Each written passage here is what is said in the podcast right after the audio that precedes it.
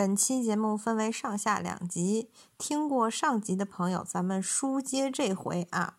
我们要不要聊一下这个春梅与男人们到了一点刺激的环节，与西门庆或者是陈经济？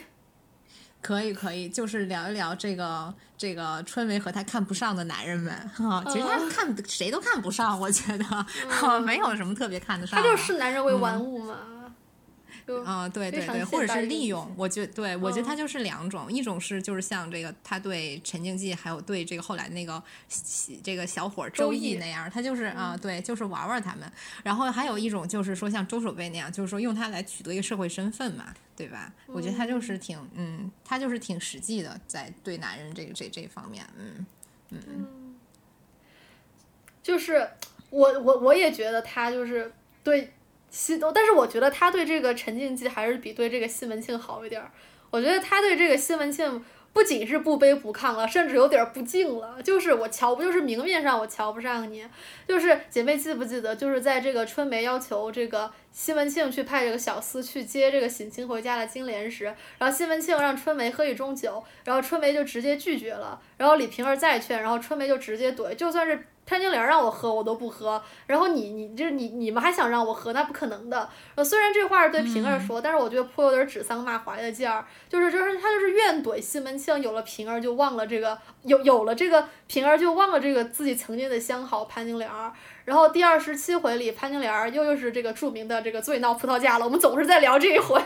然后潘金莲醉闹葡萄，对，醉闹葡萄架里面这个。春梅就完全没有想和这个主人云雨，或者看都不看。就你像，就是很多丫鬟其实喜欢看那个主人做爱的，像迎春就很喜欢看这个这个李瓶儿做爱。然后这个呃潘金莲和这孟玉楼还偷看这个李瓶儿和这个西门庆第一次做爱。但是春梅她直接就走了。我觉得她这就是，我觉得她就是一方面她很有距离感，一方面就是就是我不稀罕看这些东西。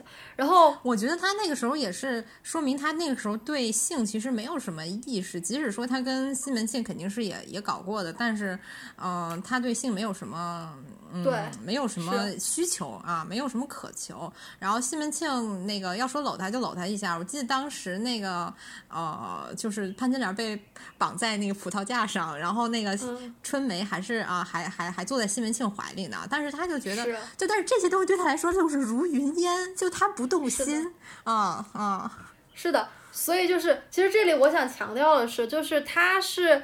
完全不想伺候主人，他就不想不像是在跟陈静姬和潘金莲那样，他需要往后退。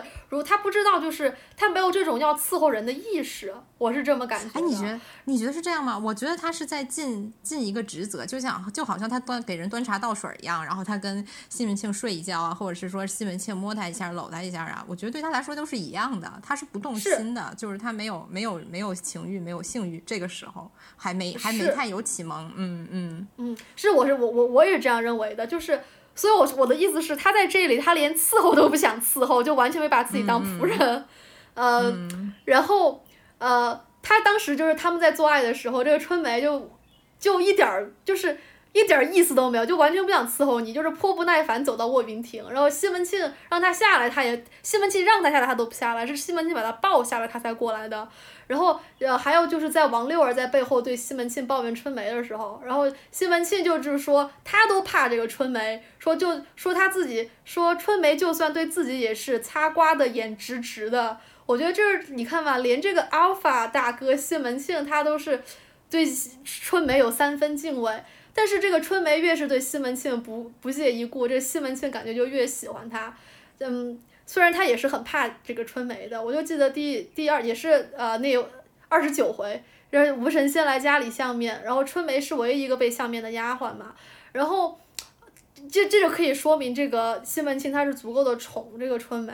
我觉得这个就非常像。《甄嬛传》里面这个叶澜依对这个大局雍正狗皇帝就说：“我就是讨厌你，对你不屑一顾。”但是狗皇帝就喜欢他，甚至还对，就是叶澜依从来不对皇上笑，因为就是讨厌他。然后他那个皇帝还舔着脸去说：“你不笑就是好看。”然后我觉得，哎。但是我觉得哈，你也我觉得在这个地方，你也不要太把西门庆对春梅这种喜欢当回事儿了。这个东西就好像是对吧？就好像是你养了一个猫，就是你养了一群猫，有一只猫特别凶，你就觉得这个猫哎，它还挺有意思的，所以我就多逗它两下。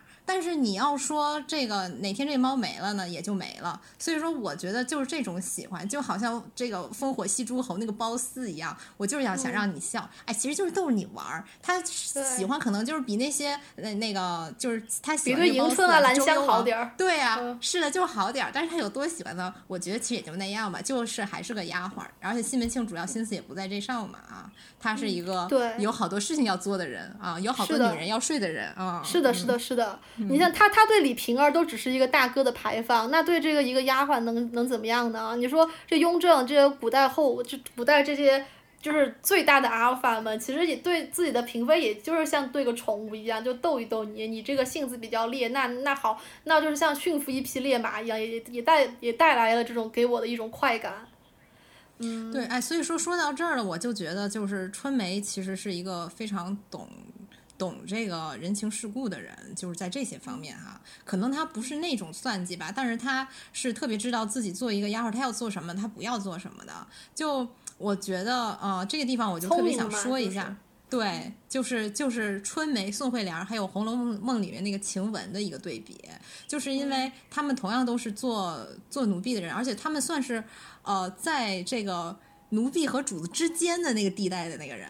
就是我，我当时看啊《金瓶梅》的时候，我就觉得，就是这个春梅和宋惠莲合起来，它可以构成一个晴雯。就是《红楼梦》里面说晴雯是一个心比天高、身为下贱的人嘛。就是我觉得晴雯是有春梅的傲慢和机灵，然后也有宋惠莲的这种轻浮和疯癫。呃，这个晴雯和宝玉有私情，然后这个春梅和宋惠莲也和西门庆就是有性关系，且在这个府里他们的地位是要比一般一般的奴婢要高的。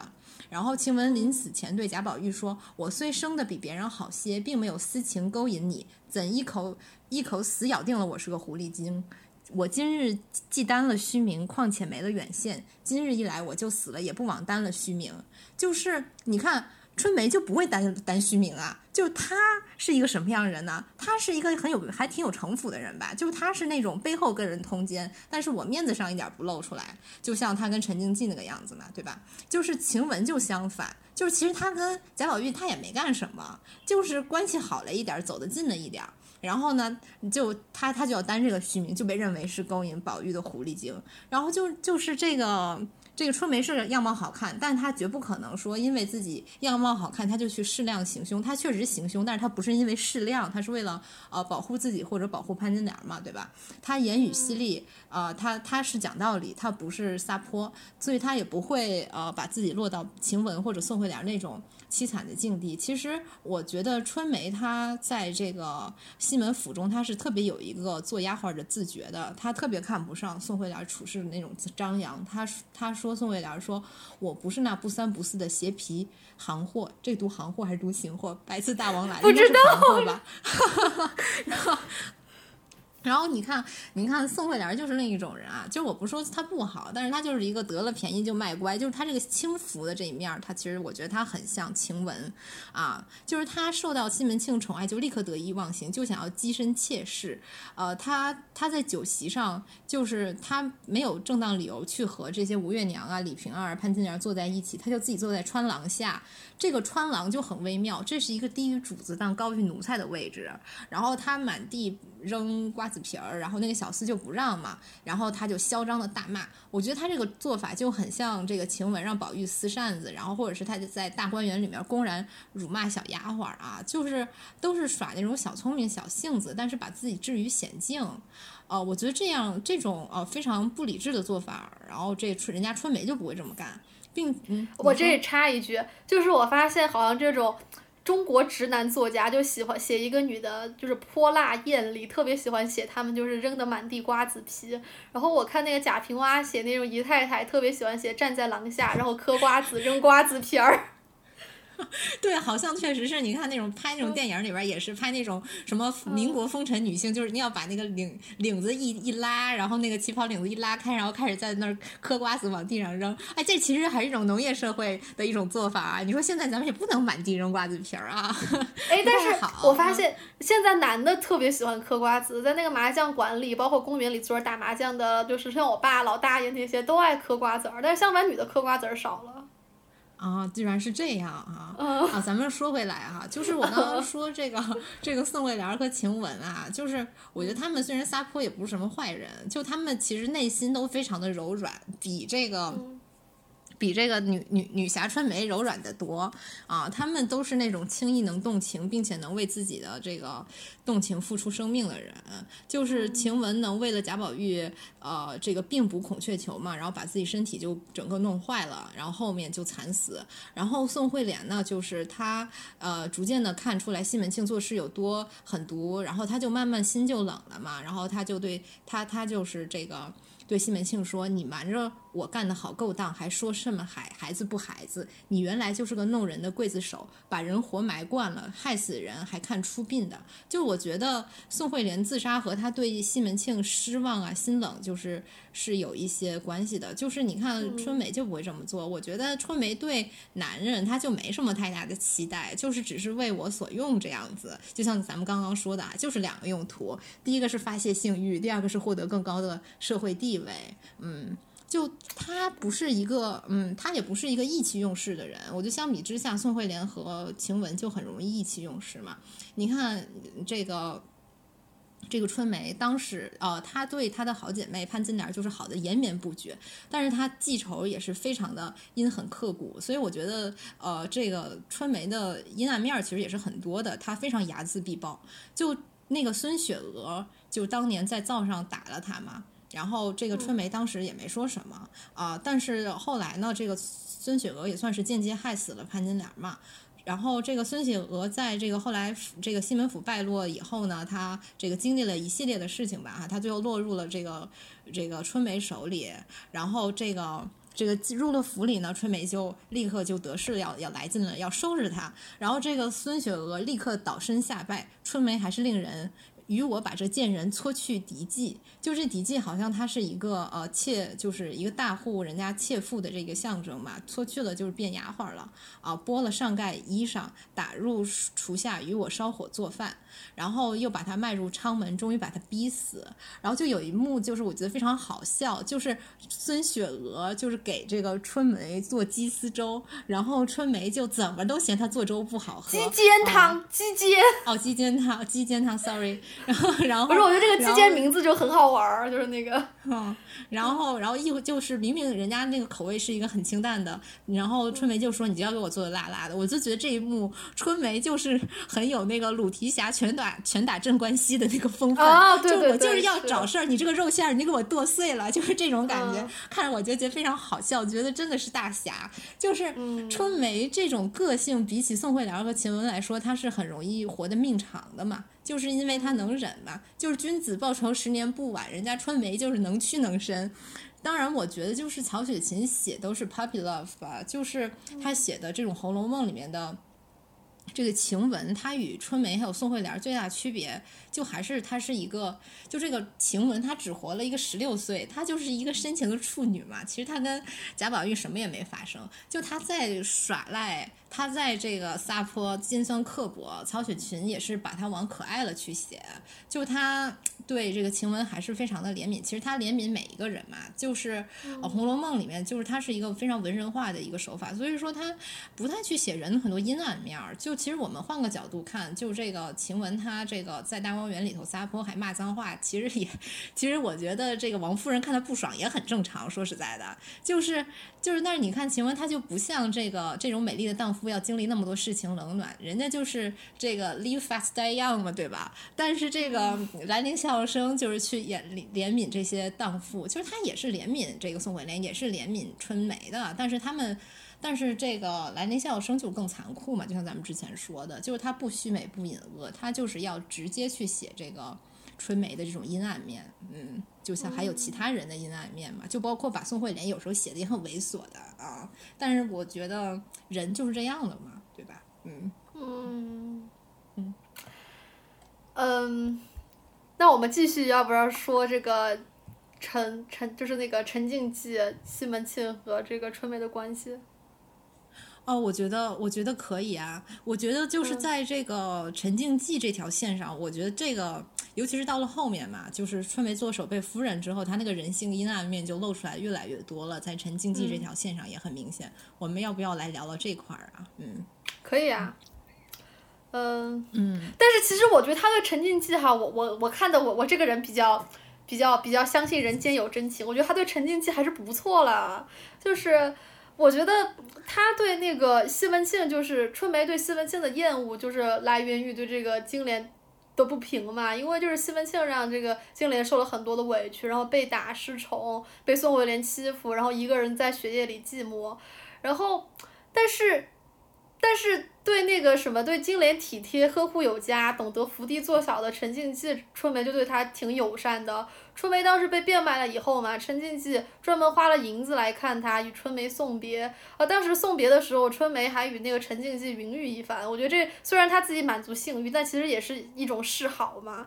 然后当时这个陈静济吃了官司，差点被处死，也是这个春梅相助。然后等这个春梅再次碰见，已是陈那个乞丐的陈进基，还那个和她的那个老公一起拿了五百两还是多少钱，自助他开酒酒店，为他这个讨回被骗的家财，还为他这个娶妻这个葛翠萍。然后他们就是快乐的三人行，哇，三个人下午一起在这个院子里下棋子，然后偷着和这个陈进基搞一搞，嗯，但是然后呃。我觉得春梅与陈静济最后的这段这种云雨时光，可以说是因为怀念金莲的时和金莲和金莲的时光，所以在这里这个重温旧旧梦。就是我觉得这也是为什么他能安然为这个陈静济娶妻，但是他没有醋意，但是他是个大侠嘛，不不管这些儿女私情，嗯。然后还有就是我这也能解释为什么就是春梅在竞技与金莲温存时，她是不染指竞技的。当然，他那个时候其实也是这个性功能没有被开发完善，嗯，个他，但是我觉得他也有一种就是对这种姐姐喜欢的男人嗤之以鼻、不屑一顾的态度。就是金莲的心爱之物，就金莲的东西，他肯定是不会去和他抢的。就就是在这再次提到这个当代这个文学巨著《甄嬛传》里，这个狗皇帝雍正想娶这个甄嬛的这个妹妹玉娆，玉娆就是说。这只要只要是姐姐喜欢的东西，我便分毫不沾。我觉得对春梅来说，就是男人如衣服，姐妹如手足，男人到处都是，好姐姐金莲只有一个。这个好姐姐金莲绝对比这个李逵的好哥哥宋江深情很多。然后我们甚至可以发现，就是我觉得在九金莲的时候，春梅对性爱的可就是性爱，她是没有那么疯狂渴求的。一方面，她是那个。性爱功能没有开发，另一方面是我觉得是他如果他的精神世界被满足，他就是他不寂寞了。有金莲以后，他其实有了金莲，他其实就没有必要从性上面满足。就像怎么说呢？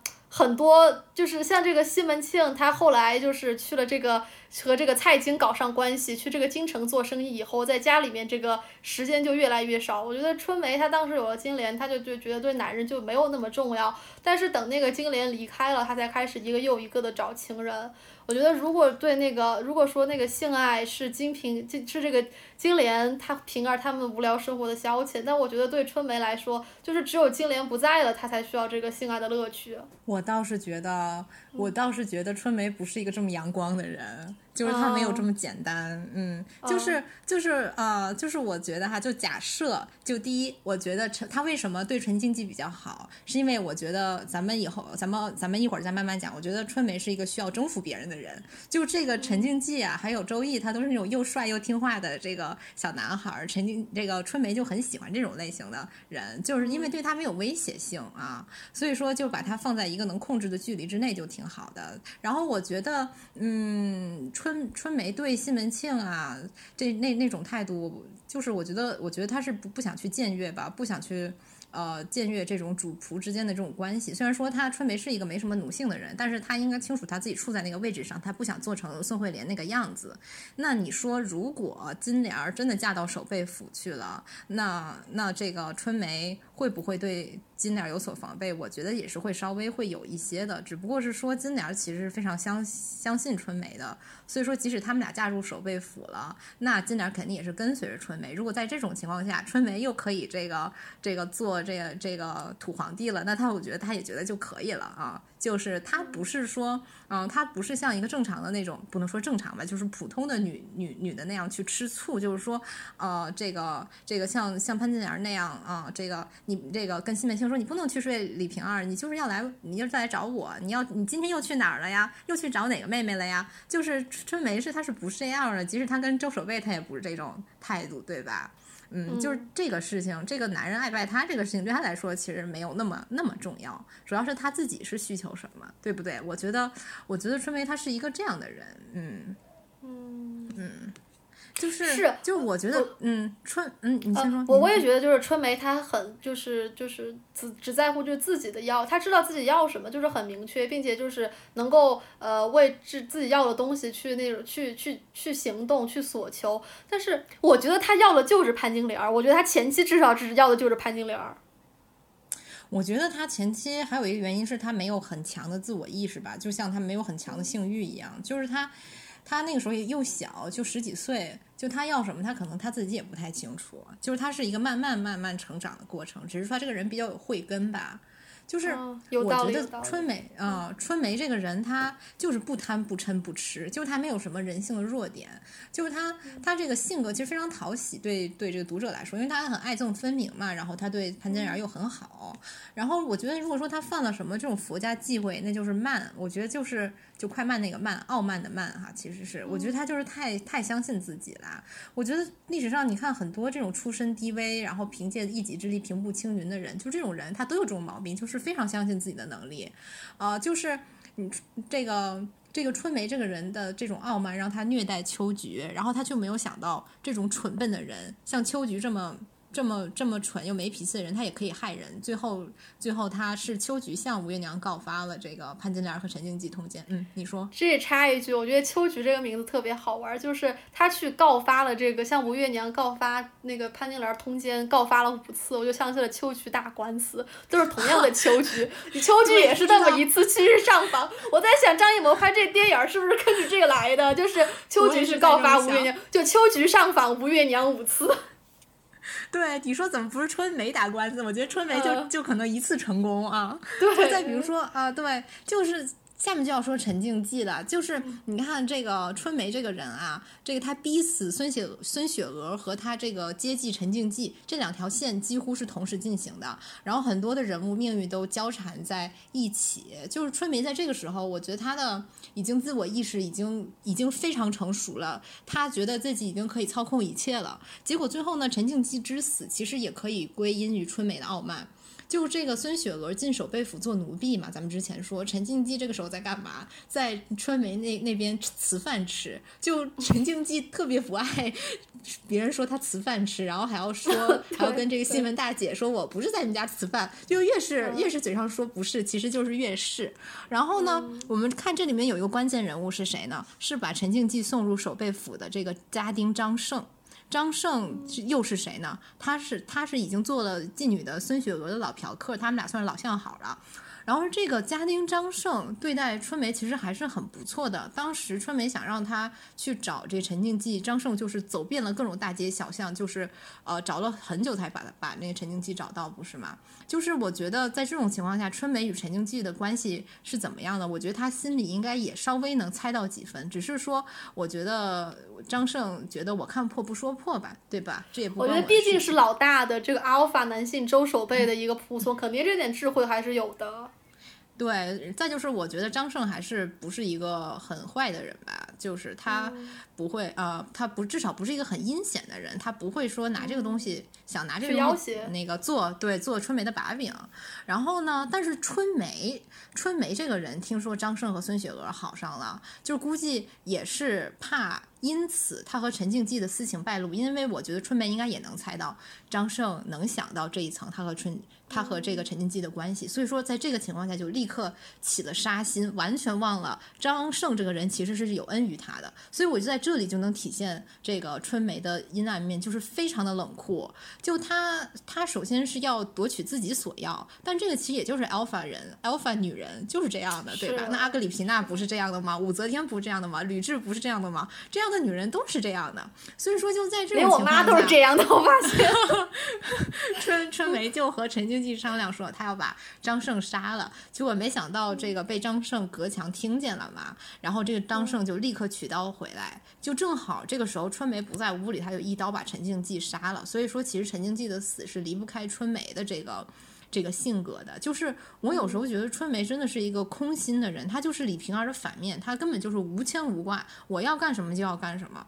但是她又不是像潘金莲一样靠这种本能哈，这种人的本能或者女性的这种本能去行事。就她是一个脑后有反骨的人，就她觉得我可以处理掉一切麻烦事儿。但是即使她能力很强，她性格很强，她也斗不过命运无常嘛。这也是，这也是为什么就是，你你看阿格里皮娜最后也是被自己的儿子给刺杀了。我觉得 alpha 女人其实 alpha 人都是这样的，嗯，就是你再强势，你终终归还是要输给命运。就她的力气也会经常煞了她身边的人，比如说比如说陈静姬。但是虽然其实我觉得她也没有那么在乎啦，我觉得她对陈静姬是挺好的。但是这又好像什么呢？就好像比如说有一个你你你你的前男友对吧，过来找你。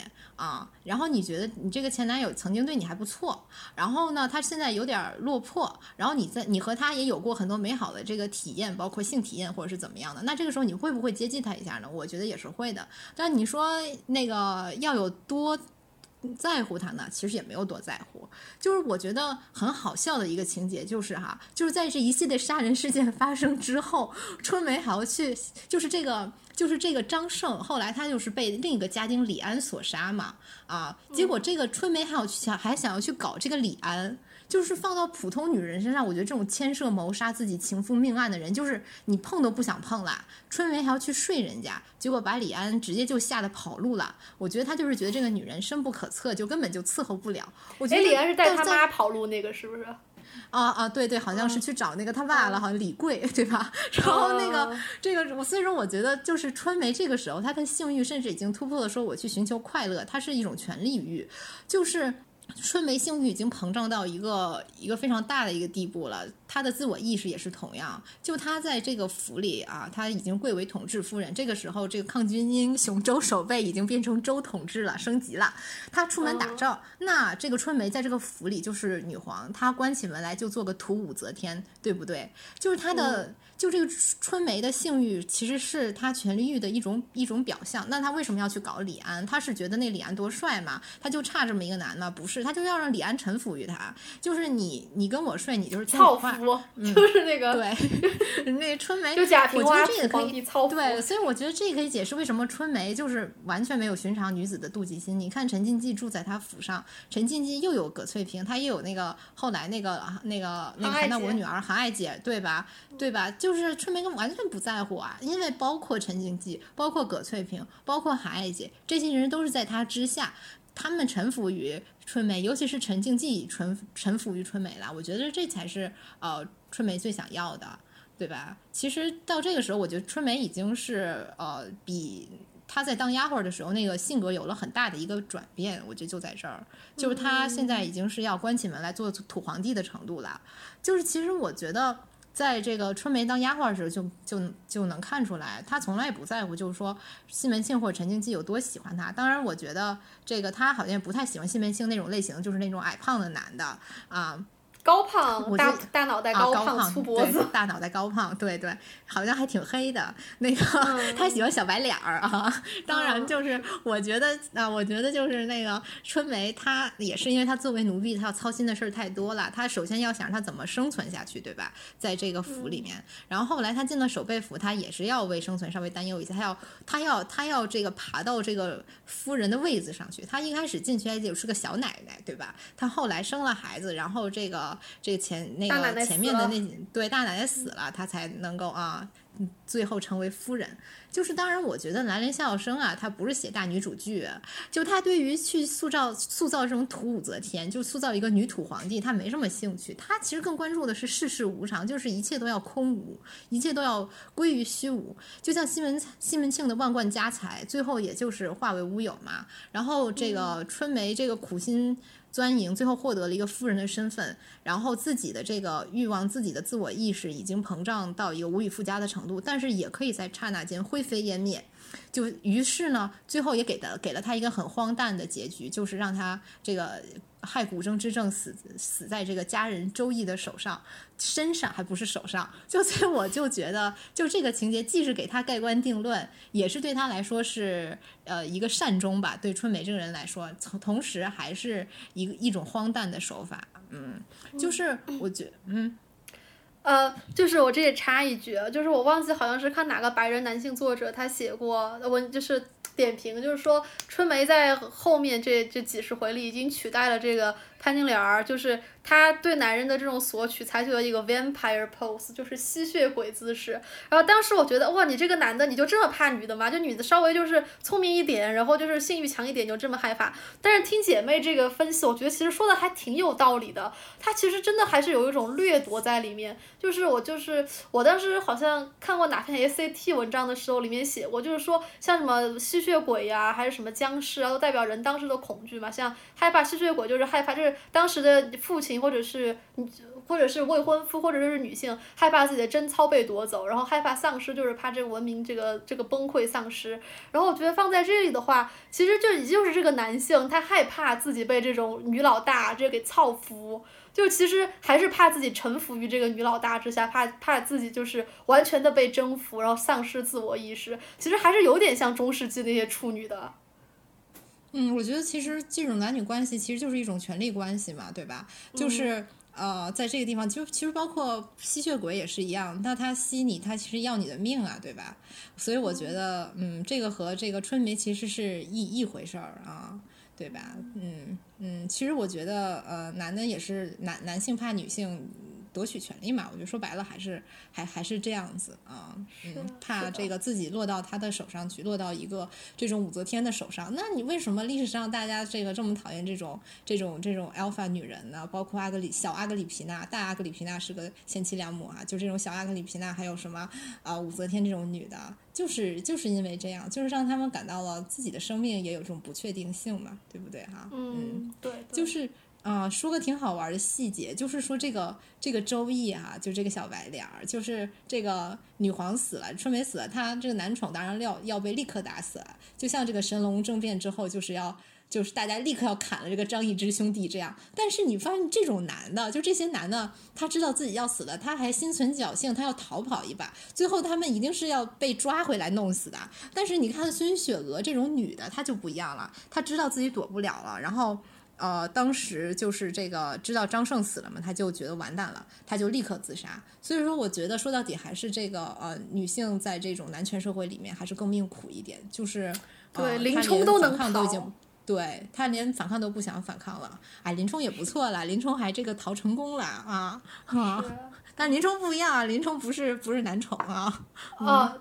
对吧？但是也是，就是一个就是女性，就是一个配偶被弄就被弄走了。对对对，是的，嗯嗯，我觉得那咱们下面来说到孙雪娥了吧，咱们就来大谈特谈一下吴月娘和孙雪娥吧。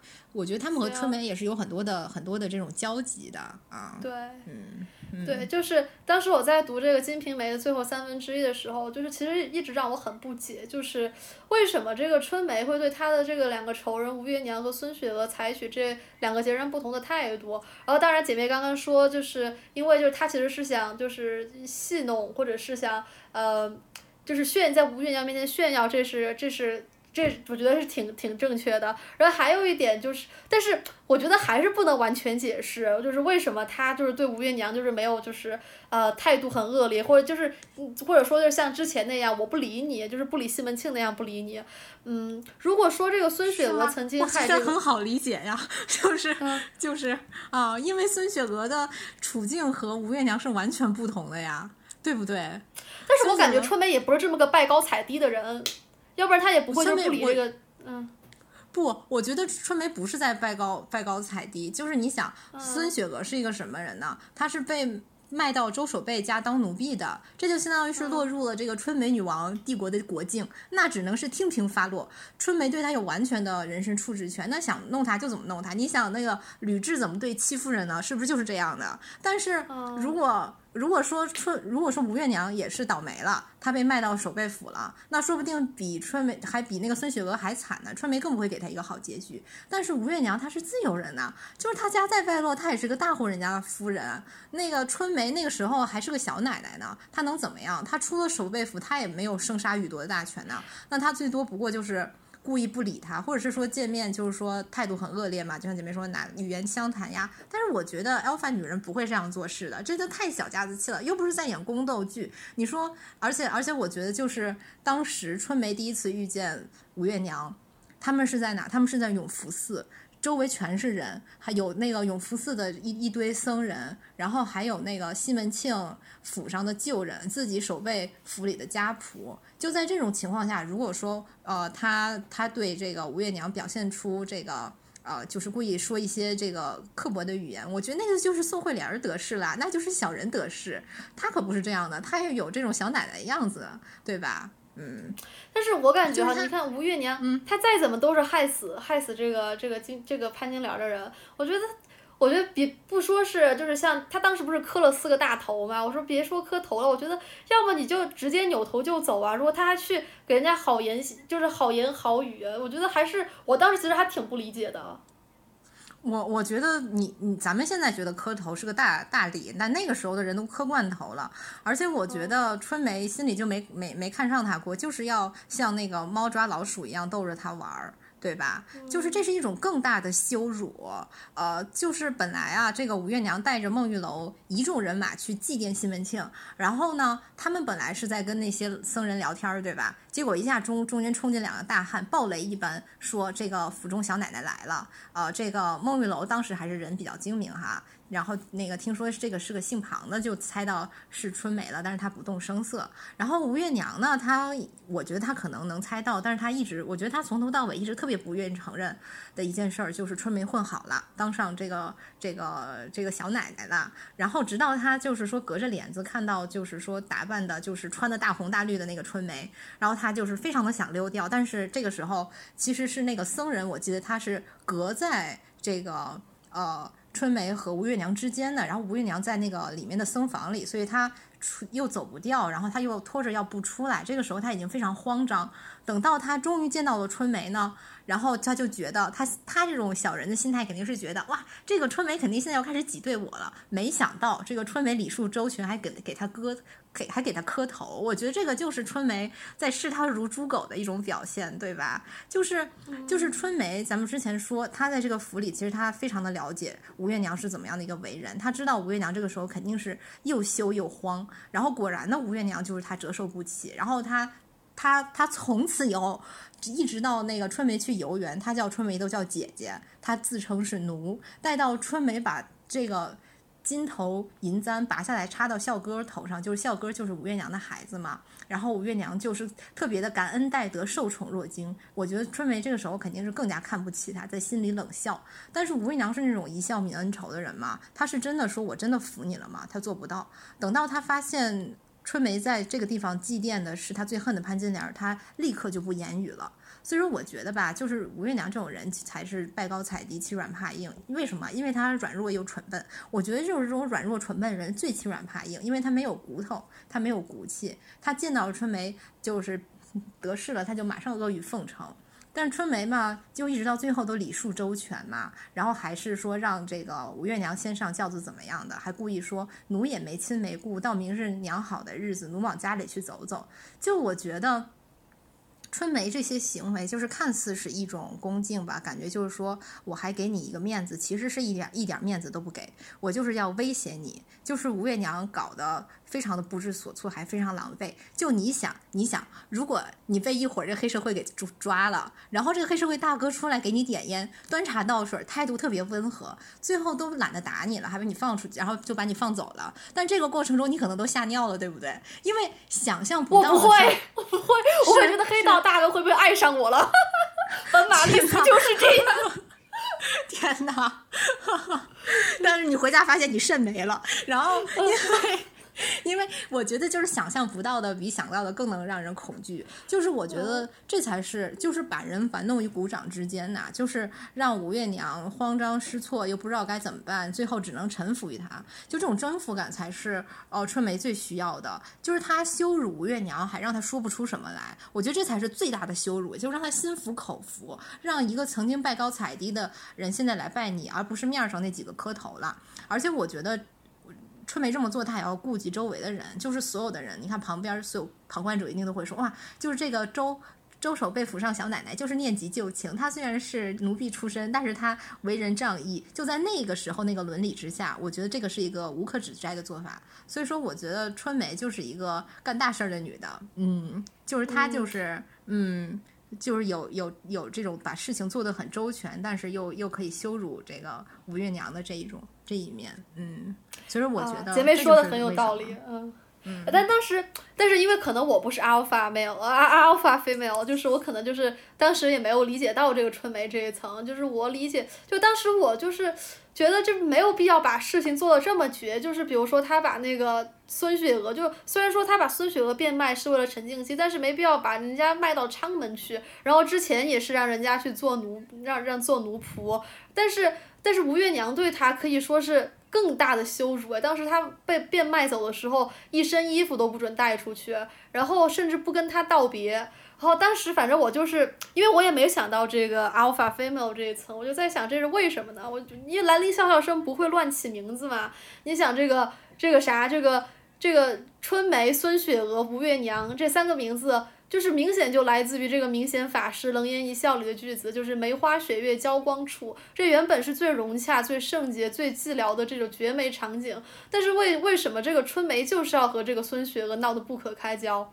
但是那个后面我就想到了白居易的另一句诗，就是雪月花时最欲君，最忆君，也是有这个雪月，然后花就是春梅嘛。然后我就在想，这个君会不会就是陈静陈静姬？然后这个穿起了春梅、月月娘和雪娥的人。因为这个陈静姬偷情的败露，让这个月娘变卖了春梅，而陈静姬的再次出现，又让春梅变卖雪娥。那所以我就觉得这个陈静姬其实在他们三个人的关系中是非常重要的，就是是这个雪月花是最忆君的这个君。然后，那么就是我又在想，那为什么这怎么？对我插一句，就是姐妹说到这里，我就在想，我觉得确实是这样，陈静姬确实也是那个君，但是我觉得他真的好讽刺啊！就是这个兰陵笑笑生，如果他真的在用这个点的话，梅花雪雪月交光出，就是这个。这个这是多么美的、多么圣洁的一个场景，但是吴月娘、孙雪娥、陈静姬，包括春梅，都是有着非常非常不堪的人生，都是黑社会的人，对，都是做过很多龌龊事儿的人。就是我觉得这个也是兰陵笑声一贯的笔法了，就是把高的拉低，把低的捧高。嗯，就是他是一定要嗯。他是一定要讽刺的，他是我觉得从这个角度看，我觉得这个兰陵笑声可能也是带入了一点春梅吧，把自己就是谁也看不上，就是有有点这个劲儿啊，嗯，姐妹接着说，嗯。呃，当然这是过度解读嘛，而且我就是没啥文化，也就只读过这两句诗，更多的点也用不出来了。目前只想到这两句点，万一人家要其他的这个梅雪月，那那反正我不知道了，我就按着这两句说了。就是，所以我就就就是从这陈静记来，就是在想为什么春梅就可以原谅，就是表面上就是对这个吴月娘非常恭敬，但是却记恨雪娥。然后，所以，然后我就在想，会不会这个春梅其实就是。心里其实根本就没有放过月娘和雪娥，只不过是因为特别的原因，然后对月娘释怀。然后比如说，就月娘的孩子孝哥其实是陈静记的。然后前一期嘛，我们的狒狒有讲到过，很多学者都认为这个官哥不是西门庆的孩子，而这里平儿和花子虚的鬼胎。然后让我疑惑的是，为何西门庆性生活如此平凡，却没啥孩子，连大地之母潘金莲都没能和这个西门庆怀上，相反只跟就是只做爱了几次的陈静姬，然后都怀了个六个月大的白胖男胎。这院中收用过的丫鬟春梅、兰香、玉箫、迎迎春不少，然后在外外面也有这个王六儿、林太太。但是他们都没有西门庆的子嗣，但是春梅嫁给周守背后便立刻生了个男孩，但是后来哦，这个男孩是谁的不好说哈。然后，所以我就在想，就是会不会这个西门庆本来就是个弱精症？然后关于这个笑歌是陈静姬孩子的这一点，就其实有学者论证，比如说这个经学宗师张竹坡这里面就说过，吴月娘勾引陈静姬，偷偷和这个陈静姬吃饭打牌，但是那个西门庆回来就立刻让这个陈静姬从这个小门偏门走出去，相当于是就有有点像是就是偷情把你就推出去那样，然后后来还让那个陈静姬推自己和其他妻妾荡秋千，你想古代那秋千都是。站着荡的，相当于推着推你的屁股，我的天呐！现代我都不能想象这这种场景，在古代让这个女婿偷丈母推丈母娘屁股还是蛮香艳的。并且这个仆人们就还在酒后这个编歌谣，说就是直接说这个吴月娘和陈静姬有一腿，然后陈静姬还向这个吴月娘这个挑衅，说孩子像是是像自己养的，但是仆人们都惊呆了，然后吴月娘也往前一撞，昏死昏死在地。但是吴月娘曾经不是怀过一个男胎嘛，但是她不敢让这个西门庆知道。然后当时呃有学者说，就可不可能这个男胎其实也是陈静姬的？毕竟他们之前上下其手了那么多回，还在那个小门来来去去之前那么多回呢。然后在吴月娘想赶走陈静记的时候，这吴月娘当时和孙雪娥同一战线嘛，呃，要是那个孙雪娥就说陈静记没得把咱们也扯下水去，扯下水去不就是怕就是把咱。把咱们都拉下来，就是把咱们的事情都败露出来嘛。所以我就说，其实春梅对吴月娘的示好，会不会是看在这个陈静姬的孩子的母亲的份上？当时陈静姬也杳无音讯，然后所以这校歌便是自己对这个往昔故人的唯一的念想。就所以这才能解释，就是春梅对笑哥特别好，一见面就拔下一堆金银簪插在笑哥帽上。虽然这可能不值什么钱，但是我觉得还是不错了。然后再次见面就是在那个重游旧使馆里，然后那个笑哥又送了一幅金八吉祥，就是八个金子做的这个佛教的东西。然后所以我就在想，这春梅可能也从来没有原谅过，就是间接害死这个金莲的吴月娘和孙雪娥。只不过陈静姬和这个金莲有救。而这个孝哥又是陈静姬与月娘的孩子，所以这春梅就对月娘格外宽容。嗯，我觉得哈，就是依照咱们刚刚分析的春梅这种睚眦必报这种性格，就即使说他知道这个孝哥真的是陈静姬的孩子，如果吴月娘落到他手里，他他依然会把吴月娘给逼死的。我觉得春梅是完全能干得出来这个事情的，就他绝对不会说啊，他绝对不会说啊，与这个这个这个陈陈静姬这个跟我曾经有点什么好的哈，就是这个他又跟金金莲又好过，然后呢？这个笑歌又是因为是这个陈静姬的骨骨骨血又怎么样了？所以说春梅就还能对月娘，我觉得这个完全是绝对不是春梅的行行事方式。春梅春如果说笑歌和月娘落到了这个春梅的手里，可能他俩都。都都命都保不住，我觉得川梅是这样的人，但是我觉得姐妹说的这个笑哥可能不是这个西门庆的孩子，而是陈静姬的孩子。我觉得这个还真的是可能，因为我陈静姬这个人太无厘头了，就是就是我们看陈静姬，其实他都比较喜欢那种年轻小美女啊，但是其实也不好说。我觉得他要他他要是睡谁，他他连他连那个男的，他连那个乞丐都能睡，他连道士都能睡，被睡被睡，对，而且还争风吃醋。她是一个吴月娘，又算什么呢？就是我我我我，不过我觉得就是不管说这个张竹坡啊，他是不是过度解读了这个笑哥到底是谁的孩子？即使我们不去追究这个，我觉得这个吴月娘当时就是写吴月娘当时听说这个笑哥长得，听陈静姬说笑哥长得像他，立刻昏死过去，就是也是一种非常怎么讲呢？指桑骂槐的对照写作方式吧，就是。就是就是因为我觉得陈静姬他是很不靠谱，非常无厘头啊！就他经常胡言乱语，就脑子发昏，就经常看我觉得很搞笑，就是跟贾宝玉发疯癫一样，就是对，就是在那么一个时代啊，你公然的说你你丈母娘的孩子像自己，就是这个真的是说话不带脑子，就这个其实是一个很滑稽、很讽刺的场面。然后本书最大的封建余孽是谁呢？就是这个吴月娘，又又又又懦弱又保守嘛，她当然是承受不住了，觉得自己受。到了很大的侮辱。你想，那个明代那个贞洁烈妇，这个被人拉拉掉了衣服，露出个膀子就，要把手砍掉。那像吴月娘这种的这个封建女人，那她她当然是要听过听到了立即晕倒了，就对她来说已经是性骚扰了。然后这个这个陈经济这个人很搞笑的，就是还有一点儿，就是他有很多滑稽的场面。就后来不是西门大姐死了，然后吴月娘带着一帮仆妇去打陈经济吗？然后陈经济他把裤子脱出来了，是对，是脱脱了裤子。他给他们看自己的丁丁，给他们看自己马赛 克，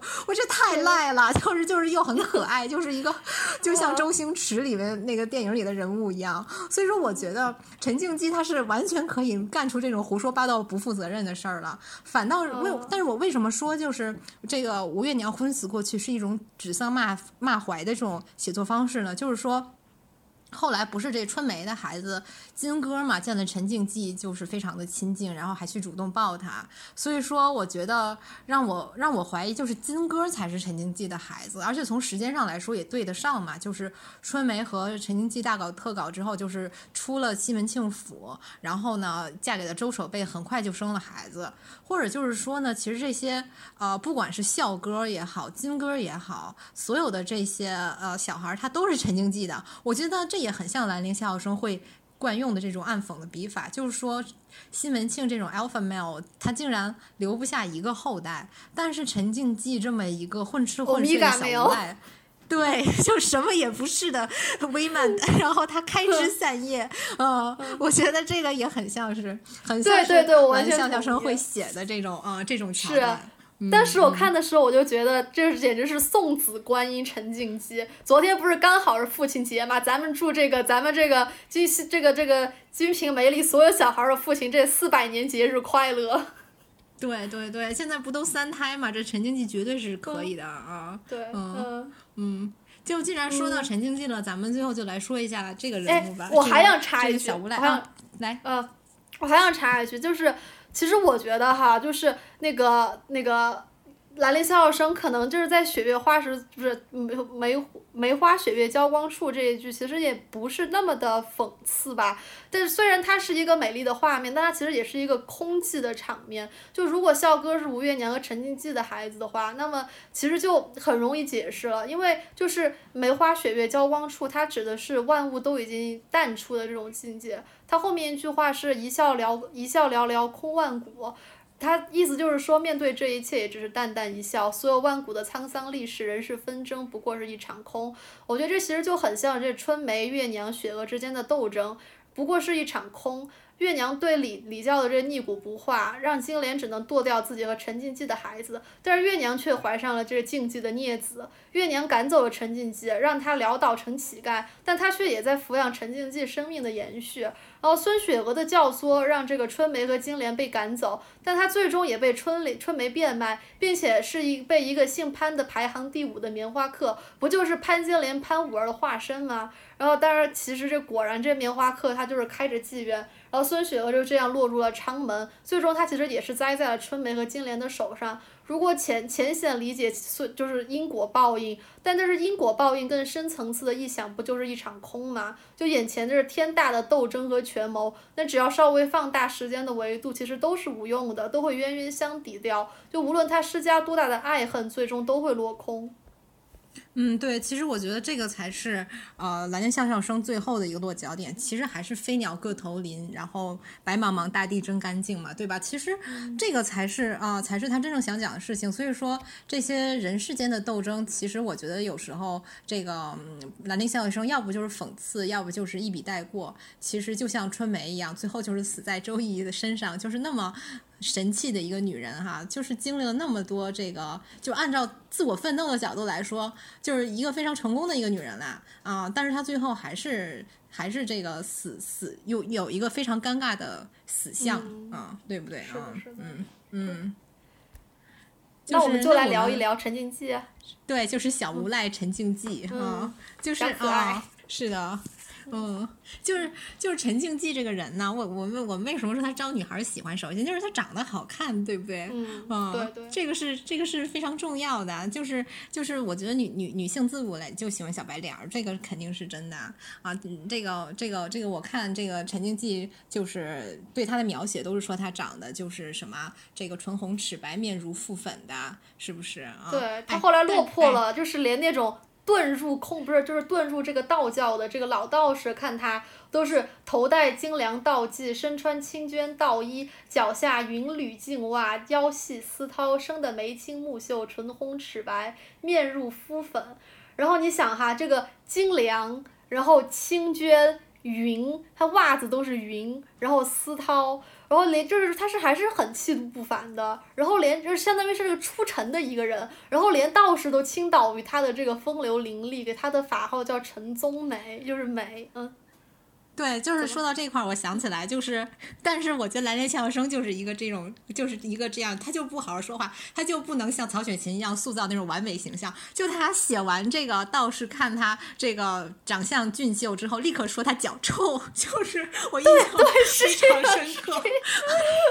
就是 兰陵笑声就是这样一个人，他就不会塑造完美的人，漂亮的人就脚臭，而且还口臭。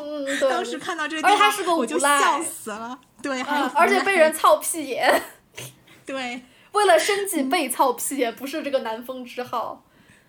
是的，是的，他是一个纯直男，哎，但是所以说，我觉得在这儿也暴露出来他的一个一种很无赖的本性，他说什么都无所谓，但是他这个无所谓不是不是春梅那种说我不在乎人家对人家喜不喜欢我，他是那种就是过得多落魄都可以，就所以说这种人真的是没有一点担当，我觉得就是。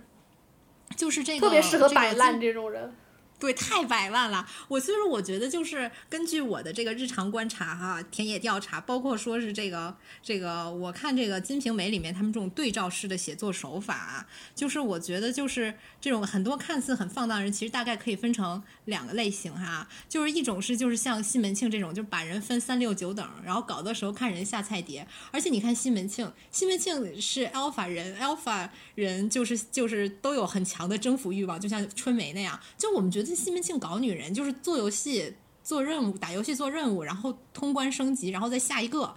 但是沉浸记呢，他是那种沉浸体验型的，就是他搞贵妇、搞妓女、搞岳母，他都行，就是只要能让他释放他自己这种淋漓的情欲，就是去填补他这个空虚的无赖的内心就可以了。就沉浸记可以是说他为了这个搞女人，他把生活搞得一团糟，并且他过的就是每况愈下，就。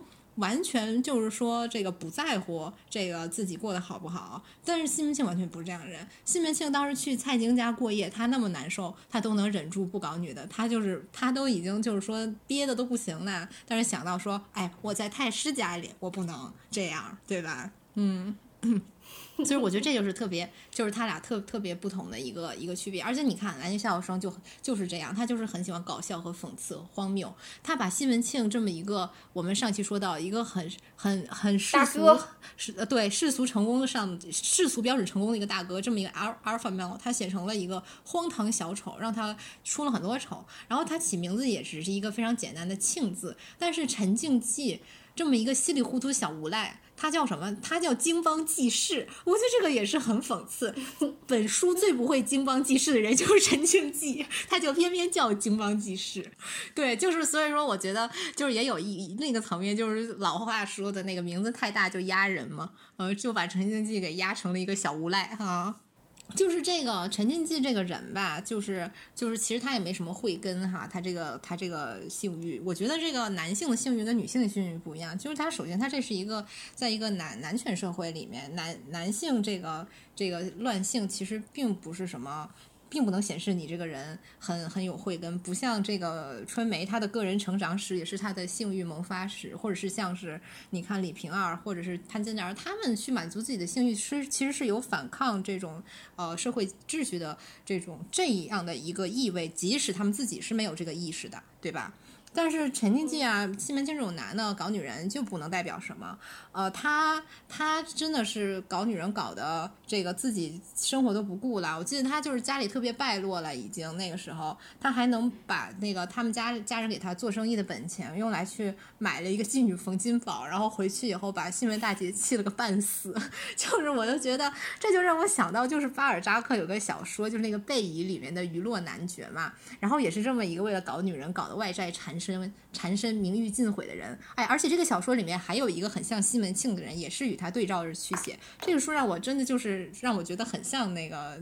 那个《金瓶梅》就是这个娱乐男爵吧，他也像这个陈静基一样，特别不挑。哎，你会发现，其实西门庆这种人他很挑的，很挑剔。就他喜欢什么类型的，他就是他就只搞那个类型的。但是陈静基不是，还有这个娱乐男爵也不是。我记得这个娱乐男爵啊，在这个在这个小说里面，就是七十多岁了，他已经已经其实挺败落了。家里人就算是在帮着他吧，他帮着他就是过活，然后他都。搞不上贵妇了，也要搞一个肥胖蠢笨的诺曼底农村妇女，就是他就是完全就是和他之前那个经历过的女人天差地别，包括他还搞过一些什么十五六岁的那种就傻乎乎那种呃小小女孩啊，每天给点巧克力糖就很满足，就完全就是说什么人都可以来，就是不搞你的这种人就活不下去。其实我挺我我曾经一度不太理解为什么就有人会这样这么不挑，但是我看《陈静记》我就慢慢就理解了，嗯。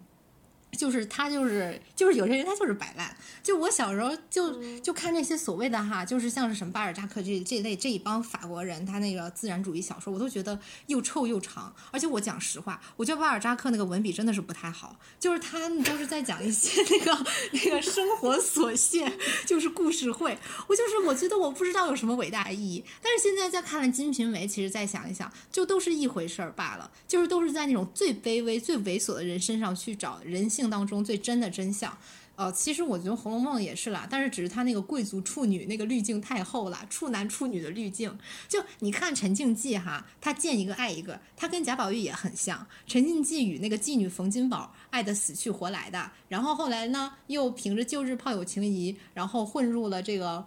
周守备府里靠着春梅辞饭吃，然后这个春梅呢，就是为了掩人耳目，还给他搞了一个娶了一个妻子小姐葛翠萍。然后呢，这个这个这个陈静静一看，哎，葛翠萍长得不错嘛，然后立刻如胶似漆。然后这个这是这就让我想起来，贾宝玉掀开盖头，发现下面是薛宝钗，然后他失望了一下，哎，不是林妹妹。但是不过呢，这个嗯，这个这个大圆脸盘子呢，这个大白膀子，其实也挺不错的。嗯，然后就与他生孩子了，所以说。我觉得就是就是就是这类的人啊，这类摆烂摆烂男孩儿就是 就是这样的啊，这个不错，哎，那个也不错。而我们看那个韩爱姐，就韩道国的女儿，她为了这么一个小混蛋陈静济哈，也就是跟林黛玉被贾宝玉气死一样，就韩爱姐在陈静济死后就非常的痛苦，说奴与他虽是露水夫妻，他与奴说山盟沿海誓，情深意厚，实指望和他同偕到老，谁知天不从人愿。后来韩爱姐又经历了一一系列变故嘛，然后最后割发毁目，呃，出家为尼，誓不再嫁。虽然当时好像我看书中说有很多那个湖州还是哪里，反正就是那一带的那个富富人子弟都很想要娶她。然后倒不是说哈，我们倒不是说这个男的一定要是说从一而终要当贞洁烈男哈，我觉得帅哥都不是贞洁烈男，但是就是我觉得就是为了这种。这么懦弱无能的男的去牺牲自己，然后去这个与他山盟海誓，我觉得哎呀不太值得吧。就是你你在那儿想着跟人山盟海誓呢，人家那一帮妹妹，当然啦，我觉得就是说林黛玉和爱姐就是他们的自毁是有他们自己的道理，它是一种满足自己的自毁欲嘛。我觉得这个就另说了。嗯，我觉得。哎，我这里插一句，其实我觉得妙玉不是 韩爱姐，我觉得她其实也并不是。呃，怎么说呢？因为这个，因为这个陈静济，然后就为了这么个烂人，然后就相当于后辈后半辈子就出家了。我觉得他这个东西其实要可以在佛教这个典故里来看，我觉得他特别像我刚刚说错了，说妙玉，我觉得他跟妙玉有一点像，就是后来因为妙玉不是也是零落在污泥里了吗？呃，好，好像是据说是被大户人家霸占了，但是我觉得更像的其实是那个月明和尚，就是渡柳翠的这个故事，就是这个名妓柳翠，她就是也是被一个和尚点化醒悟以后，不久便剃发为尼，然后就作画，然后我就觉得这个可能他就是我，我原来读过那个卡森麦卡勒斯那个《伤心咖啡馆之歌》，就是里面就是完全不一样的人，不知道什么理由就爱得死去活来了，就是我觉得可能。就是爱一个人也并不是也也不在乎那个人是怎么样的，我就需要这么一个人来点化我，就是，呃，但是也不是说它是一种自恋，我觉得人就是其实还是蛮孤独的吧，就是宇宙这么浩瀚，然后人又拘泥于肉身，要是如果我不能做全知全能的人，那我就是。就是如果我不把我的灵魂交给上帝，那我把我的灵魂交给另外一个人，同样另一个人也毫无保留的像信任上帝一样把他的灵魂给我。我觉得这我反正我是靠这个来抵，就是用这种纤薄的这种爱意来这种片刻抵抗虚无的。哎，我觉得这个分两方面去说哈。一方面，我觉得这个韩爱姐，我觉得她可能跟林黛玉不一样的地方，就是她确实是经历了很多很大的变故嘛，包括这个这个，在这个陈静姬死后，很快这个金兵就打进来了，然后她就要到处辗转。我记得书里又说她这个脚又小，又是走不动嘛，又如何如何的，反正很苦。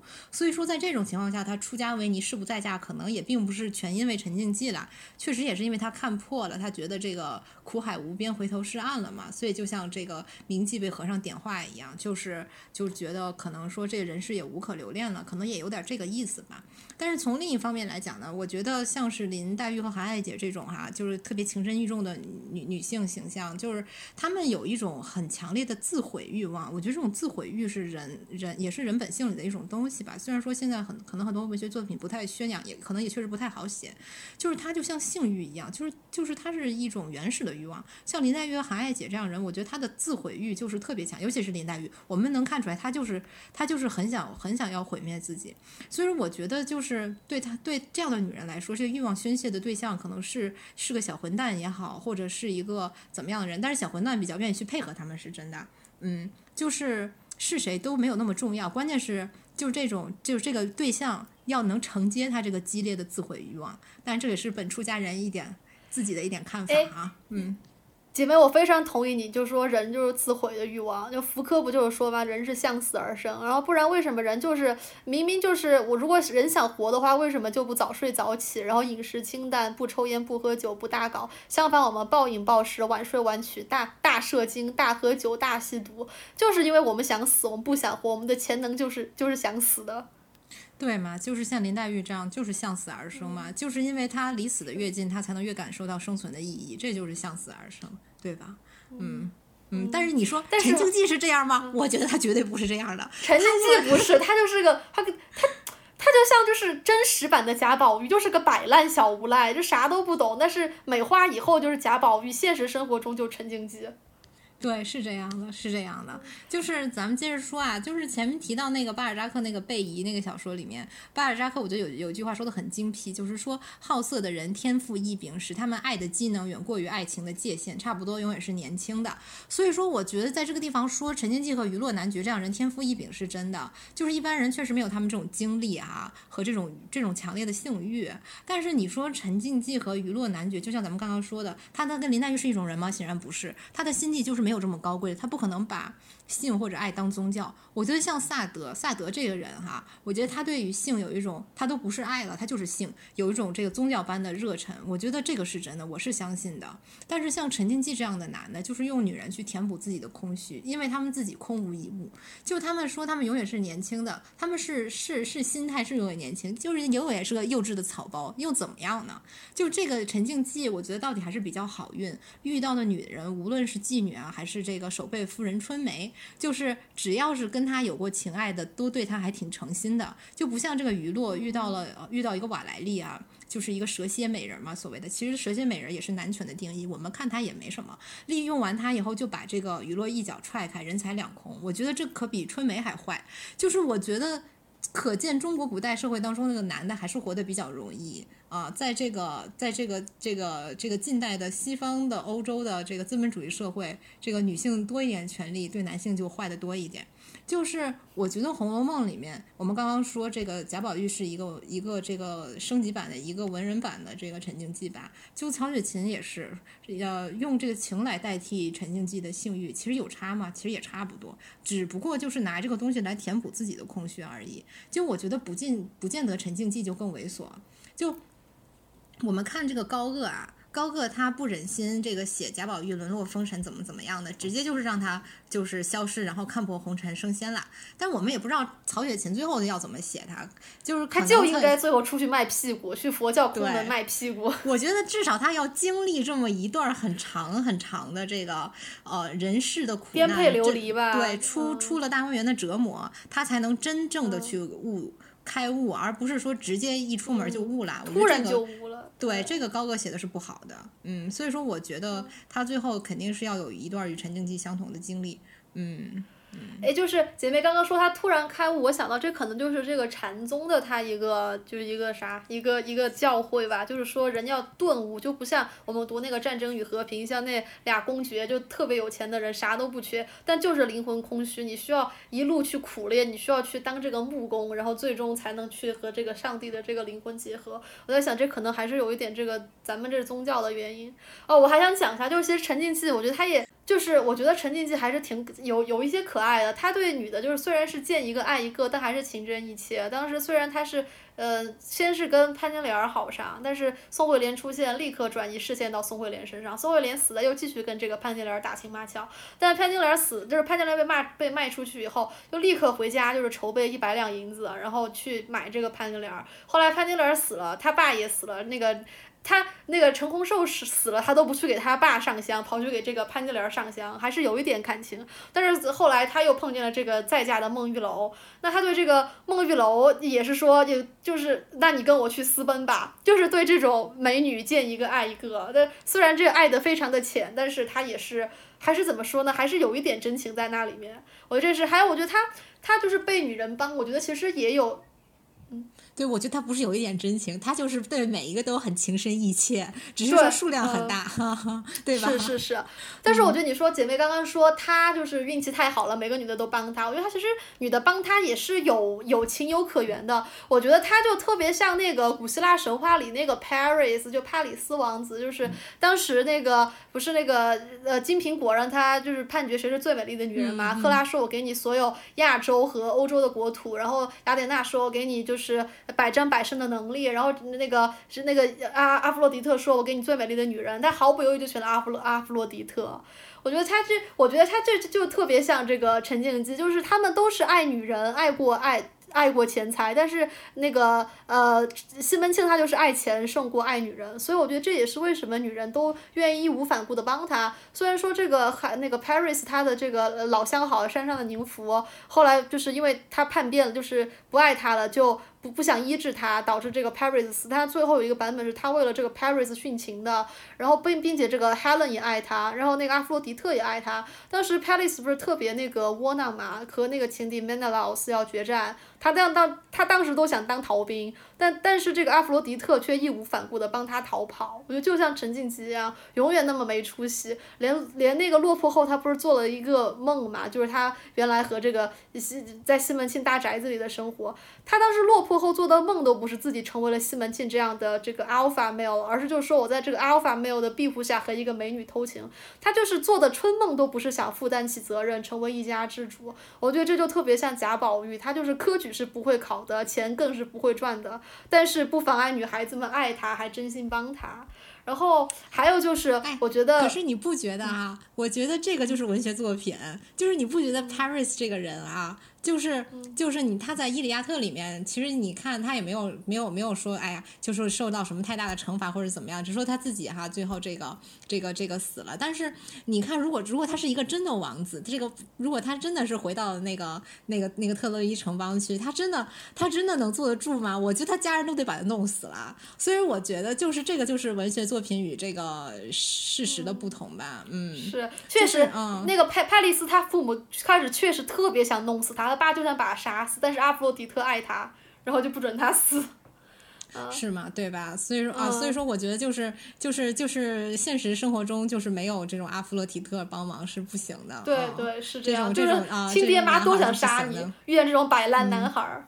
啊，但是我还是觉得，就是陈静姬比西门庆就是更讨人喜欢的有一点，就是他就是没想过去占有哪个女的，就是像那个西门庆，就他没有，他不像一个土财主，西门庆就要求就是和和那个贾宝玉要求很多女孩子围着自己，比如说像这个西门庆死前，他就是对那个潘金莲说，就是我的冤家，我死后就是你们姐妹要就是。好好守着我的灵，不要失散了。然后对这个吴月娘也这么说，就特别像那个麝，当时那个麝月抽到那个花签，就是说开到开到荼蘼花事了，然后就就代表这个要众人就要送春去了嘛。当时这个贾宝玉就特别怅然若失，因为他就理解到那些姐姐妹妹一个一个都会离开大观园，但陈静姬他就不会这样。然后他的梦里也只是和潘金莲这么一个人勾勾搭搭，没有女的围着他。然后西门庆和如懿儿做爱时，必须要如懿儿说：“我原来是，呃熊旺的老婆，或者今天是这个达达的老婆，就他很有很强的占有欲和女人对他的忠诚。比如说这个潘金莲，他和那个秦童偷情以后，他把那个他审问潘金莲嘛，但是这个这个陈静姬就不会。后来他落魄了，他那个小妾冯金宝就是跑了，最后又回去当妓女了。陈静姬还是不计较，在道观里偷了钱以后，还会给他米面去周济这个冯金宝。但是，所以，然后还有那个陈静陈静姬会对潘金莲说，就是我前世的娘。我觉得，就是陈静姬就是对这些女的，可能就把她们当娘一样，就是无怨无悔的倾其所有的爱。虽然这个爱很短暂，并且这个有奶就是娘。嗯，对，就是嘛，就是所以说，我觉得确实这种性格他是比较讨女性喜欢嘛，所以我觉得对待陈静姬这种男的，就像春梅那样，我其实还蛮好，就是把他圈养在那儿，就是你玩一玩他，但是你要不要对他像一个孔雀。对，就是对，是的。其实我觉得真的就是海伦也应该应该这个当个英雄站出来，然后把这个 Paris 给圈在那儿。但是哎，但是海伦那时候才十十岁哎，你说他能干啥？所以我觉得哎，所以我觉得这个又是我觉得就是你看男权男权社会的这个这个文学的这个一个让我经常觉得很不舒服的一个地方，就是你看那个伊菲格涅亚对吧？他也没干嘛，他就被他爸给拉去祭天了，就杀了。对，但是。啊！但是你看，这个 Paris 干了那么多坏事，他爸妈还是忍不忍心杀他。所以说，我觉得陈静姬这种男的，也是在这种社会里面，还是能活得稍微好一点，因为还是女的，还是爱他的。但是对待你，但是一个女的，像春梅这样的女的，她就要自己去奋斗了，对吧？是啊。嗯。哎，我觉得女的是不是谁都爱？你刚刚说就是豢养男性，我想起那个 Cersei 嘛，啊，不是 Cersei，呃，不是，就是豢有有一个豢养那个奥德修斯的那个那个女性。呃，他就是奥德修斯那么个五大三粗的人，都可以被一个女妖精就是就是豢养，然后给他永生，人权利永远年轻。但是这男性，但是这个时候都会出现这个这个 Hermes，然后说你不能豢养他，然后他有自己的征途。我觉得可能女的是谁？我觉得这女的就是太不挑了吧。我觉得是在这样一种环境之下，就是这已经是一种最好的结局了吧？对女性来说，就像是这种女妖精也好，或者是你咱们之前说那个美迪亚这种女巫也好啊。其实美迪亚对押送也有点这样，把她圈养在那儿嘛。直到押送自己就是说这个啊，这个自立门户了啊，对自立门户了，对吧？就所以说，我觉得包括这个春梅也是一样，就是说在这样的一个社会当中，女性最好的结局就是说我能做一个一方一方的女妖，一方的这个土皇帝，然后。对，圈养一个男的啊，把他放这儿放着，就这对我来说就是最好的一个结局了，哎，是吧？哎，所以说为什么说，哎，其实男的也一样。所以说为什么说这个女权主义是解放全人类呢？就是在这儿，就是只有说我们这个完全平等了，我们才不需要就是说我去圈养一个其实我也没什么真感情的人，我们就可以平等的相爱了，就是更好的社会了。你说对不对？嗯，对的，对对对。读者朋友、听众朋友们，那今天就聊到这里，再见。听众朋友们，再见。Thank you.